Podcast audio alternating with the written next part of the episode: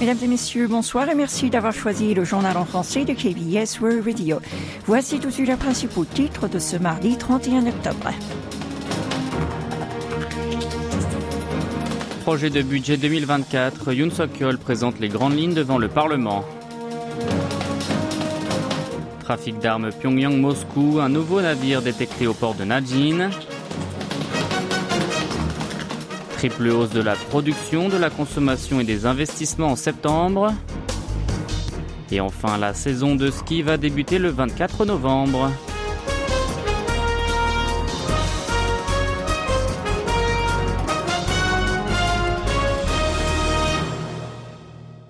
Le président de la République a prononcé ce matin un discours de politique générale à l'Assemblée nationale. Pour sa troisième intervention devant le Parlement depuis son arrivée au pouvoir, Yoon Song-yeol a présenté les axes principaux de la politique de son gouvernement avant d'expliquer les grandes lignes du projet du budget pour 2024. Le chef de l'État a d'abord affirmé que l'exécutif avait donné sa priorité à l'amélioration de la vie quotidienne des Sud-Coréens, soulignant les efforts de ce dernier visant à contenir l'inflation et à réduire le coût de la vie de base. Il a également rappelé la nécessité des trois réformes menées par son administration, à savoir celle des retraites, du travail et de l'éducation.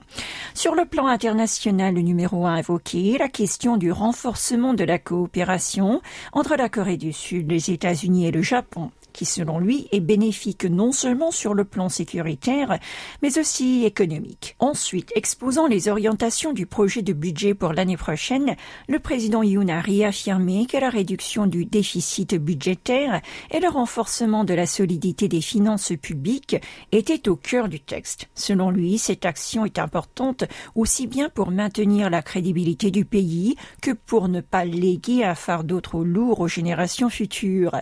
Il a rappelé que son gouvernement avait procédé à une restructuration des dépenses, le locataire du bureau présidentiel de Yongsan a souligné que les ressources seraient prioritairement allouées à la protection des personnes vulnérables, au renforcement des fonctions essentielles de l'État, telles que la défense nationale, ainsi qu'au développement des leviers de croissance future.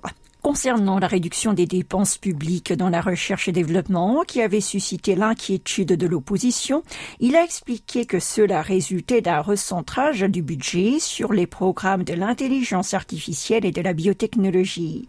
Avant de clore son discours, Yoon Song-yeol a appelé à un soutien bipartisan pour permettre à la nation de répondre aux défis sécuritaires et économiques auxquels elle est confrontée. La Corée du Nord continuerait de livrer ses armes à la Russie selon la voix de l'Amérique. La VOA, la radio américaine basée à Washington, a rapporté aujourd'hui que les nouvelles images satellites prises le 27 octobre par la société privée Planet Labs montraient la présence d'un nouveau navire de 105 mètres de long amarré à Najin. Elle a souligné que les mouvements de bateaux avaient déjà été détectés dans ce lieu les 19 et 23 octobre dernier, soit un intervalle de 4 jours. Pour rappel, le coordinateur des communications stratégiques du Conseil de sécurité nationale de la Maison-Blanche, John Kirby, avait annoncé le 13 octobre, photo à l'appui, l'hypothèse selon laquelle Pyongyang aurait envoyé un millier de conteneurs enfermant des munitions et du matériel militaire vers Moscou via ce port entre le 7 septembre et le 1er octobre. À en croire le haut responsable américain, le royaume ermite aurait commencé à livrer des armes au Kremlin avant même le sommet entre Kim Jong-un et Vladimir Poutine tenu le 13 septembre, une accusation que nient les deux pays concernés.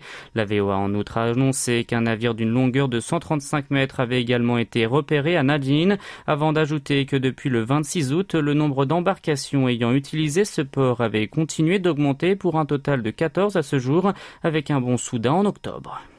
Et pour refermer ce chapitre, après l'Ouganda, c'est au tour de l'Angola.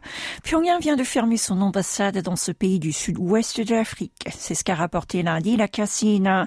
D'après l'agence de presse du pays communiste, Chu Byung-chol, ambassadeur de Corée du Nord à Luanda, a rencontré pour la dernière fois le 27 octobre dernier le président Joao Lorenzo. À cette occasion-là, l'Angola aurait souhaité, malgré cette fermeture, de renforcer leur amitié. C'est en 1975 que les deux nations avaient établi des relations diplomatiques ces dernières années, le régime de Kim Jong-un a été soupçonné d'avoir fourni des ravitaillements militaires à l'ancienne colonie portugaise, malgré les sanctions internationales. Il y avait aussi envoyé des travailleurs pour gagner des devises étrangères. De l'avis des experts, avec le renforcement de la communauté internationale des sanctions à son égard, le Nord a eu du mal à mener ses projets en Afrique et aurait ainsi refermé ses deux missions diplomatiques. D'après Radio Free Asia et le Yomiuri Shimbun, en raison des difficultés financières, le consulat général à Hong Kong sera lui aussi fermé. Si c'est le cas, la Corée du Nord ne comptera qu'au total 50 missions diplomatiques dans le monde. À Séoul, un haut responsable du ministère de la Réunification a expliqué aujourd'hui auprès des journalistes que ces fermetures sont en effet dues au renforcement des sanctions internationales envers le régime de Kim Jong-un. Toute l'actualité de toute la Corée, c'est ici sur KBS World Radio. La Corée du Sud a enregistré en septembre une croissance simultanée de ses trois principaux indicateurs économiques, la production industrielle, la consommation et les investissements. Cette triple hausse intervient pour la première fois depuis juin dernier. Selon les chiffres publiés aujourd'hui par l'Institut national des statistiques, le COSTAT, l'indice de la production industrielle, calculé sur une base 100 en 2020, a augmenté de 1,1% par rapport à août pour atteindre 113,1. Par secteur d'activité, l'industrie minière, la fabrication la construction et les services ont tous enregistré une hausse, respectivement de 1,8, de 1,9, de 2,5 et de 0,4%. En ce qui concerne l'indice des ventes au détail, il s'est établi en septembre à 102,9, soit une progression de 0,2% en un mois. Il s'est accru de 2,3% pour les biens non durables tels que les boissons et les aliments. Il a pourtant accusé une diminution pour les biens durables et pour ceux semi-durables. Enfin, l'indicateur reflétant la conjoncture économique actuel a reculé pour le quatrième mois consécutif pour s'établir à 99,3 en baisse de 0,1 point par rapport à août.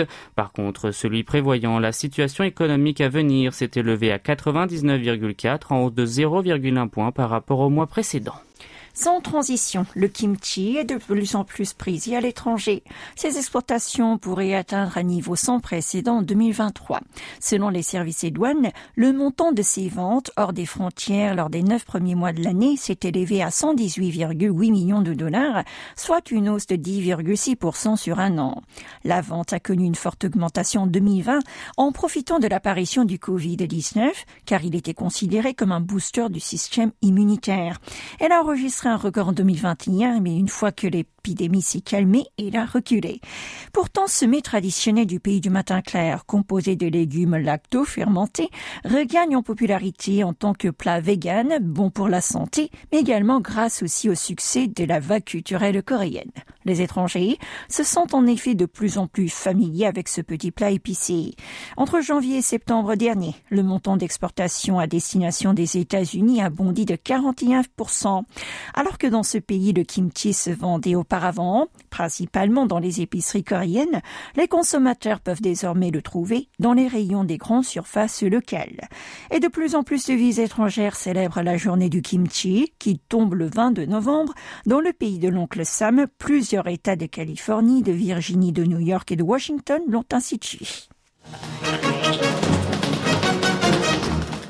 La pandémie de Covid-19 a eu d'importantes répercussions sur les habitudes de vie des élèves du primaire au lycée. Ils ont pendant plusieurs mois suivi les cours à domicile sans se déplacer à l'école donc et manger plus souvent des plats livrés. Ils avaient aussi beaucoup moins l'occasion de faire des exercices physiques par peur de contamination. Par conséquent, le taux d'obésité des enfants et adolescents a augmenté de 3,9 points entre 2019 et 2021. Si on comptabilise également ceux en surpoids, la proportion a connu une hausse de 5,5 points et la part des élèves ayant une faible condition physique est montée de 4,4 points au cours des trois dernières années. Dans ce contexte, le ministère de l'Éducation a décidé de multiplier les cours d'éducation physique et sportive. Il compte quasiment les doubler en CP et en CE1 à 144 heures l'année prochaine contre 80 actuellement. Ce n'est pas tout, il prévoit de retirer le sport de la discipline vie joyeuse composée de ce dernier, de la musique et de l'art. Dans les collèges, le nombre d'heures d'EPS augmentera de 30% à partir partir de 2025. Concernant les lycées, les mesures seront élaborées afin que les élèves suivent un nombre de cours obligatoires de cette matière. Des experts conseillent que pour obtenir plus d'effets, il est essentiel de les aider à adopter un régime alimentaire plus sain. L'obésité des plus jeunes n'est pas le seul problème. La santé mentale est également mise en avant. La dépression a grimpé de 60% chez les adolescents ces cinq dernières années.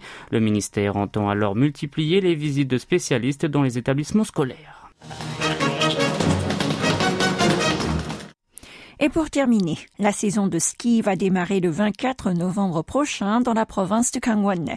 En publiant ce mardi la date tant attendue par les amateurs de sport d'hiver sur son site internet, le Phoenix Park de Pyeongchang a fait savoir qu'il va préparer un service à la fois différencié et spécial. Son plus grand rival, le Yongpyong Resort, a lui aussi annoncé aujourd'hui l'ouverture de ses pistes de ski le même jour, tout en promettant d'accueillir les visiteurs dans des conditions optimales. Le début de la station de ski qui dépend largement des conditions météo peut tout de même changer. Un responsable du secteur a déclaré que le souhait de toute station de ski est d'ouvrir le plus tôt ses portes et de les fermer le plus tard possible tout en maintenant une qualité de neige excellente.